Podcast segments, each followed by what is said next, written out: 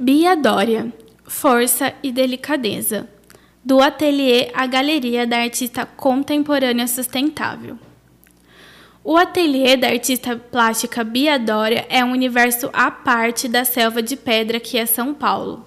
Um corredor repleto de plantas recepciona os visitantes, já entregando a principal inspiração da artista, a natureza.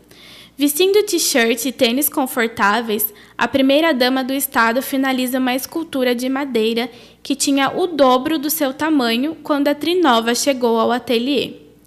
A primeira impressão que a equipe teve dela foi comprovada ao longo da conversa. Bia respira a arte e a paixão que tem por suas obras é nítida em sua fala e nos cuidados com cada detalhe.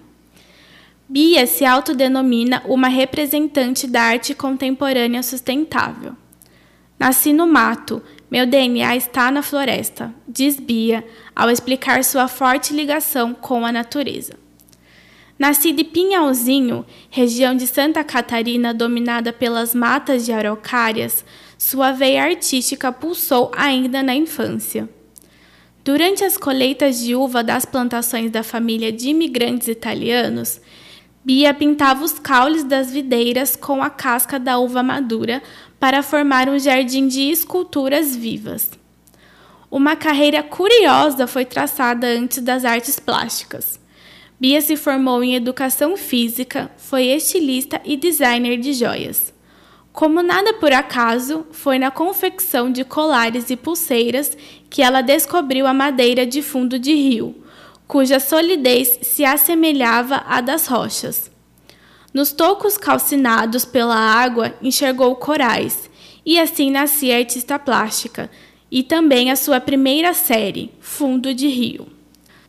Sua série de esculturas mais conhecidas, As Bailarinas da Natureza, feita com restos retorcidos dos cedrinhos usados em reflorestamento, chamou a atenção do escultor polonês radicado no Brasil, Franz Krasberg, que a chamou para ser uma espécie de aluna. Krasberg faleceu em 2017, deixando com Bia a sucessão do seu legado artístico ambientalista. Bia Dória trabalha com resíduos de manejo florestal árvores nativas resgatadas de queimadas, desmatamentos, fundo de rios e barragens. Ela percorre o Brasil recuperando materiais para trabalhar. Em seu ateliê, ela nos mostra alguns passos dos diversos processos que uma obra passa até chegar à sua galeria, exposições ou decorações de espaços.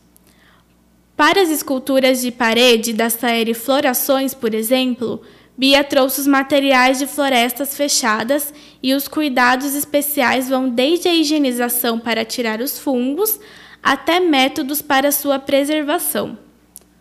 Outra questão para Bia é respeitar as formas da natureza em suas criações. Em florações, as flores são o próprio formato da madeira pigmentada. Na arte, não gosto de flores perfeitas. Prefiro as formas desconstruídas, uma flora subjetiva, explica. Bia cria e recria suas obras não só com a estética, mas também com o engajamento ecológico, mostrando através de sua arte a preocupação com o meio ambiente e, sobretudo, alertando sobre os desastres ocorridos no Brasil e no mundo. Galeria. Localizada no bairro Jardins, em São Paulo, a galeria de Bia Dória transmite uma atmosfera de paz. Logo na entrada, enormes esculturas vermelhas materializam a linha tênue onde a arte dela se encontra, entre a força e delicadeza. No meio do caminho entre o orgânico e o simbólico, o figurativo e o abstrato, suas esculturas são inovadoras e trazem à cena o delicado equilíbrio entre o peso da destruição das florestas brasileiras e a leveza dos movimentos naturais de cada peça. Ascensão. Em 17 anos de carreira, Bia tem em seu currículo várias exposições realizadas pelo Brasil e em outros países, como Estados Unidos, França, Alemanha e Itália. Onde ganhou o prêmio em esculturas na décima Bienal de Florença 2015 e Tivoli Scuderia Stensi, Roma, em 2016. Em sua última exposição em Milão, em janeiro deste ano, Bia foi notada por Domenico Dolce, um dos fundadores da Dolce Gabbana. O estilista se encantou com as enormes esculturas em madeira e fez um ensaio com modelos vestindo roupas da nova coleção da Grife em meio às obras, provando a harmonia estética e social da moda com a arte.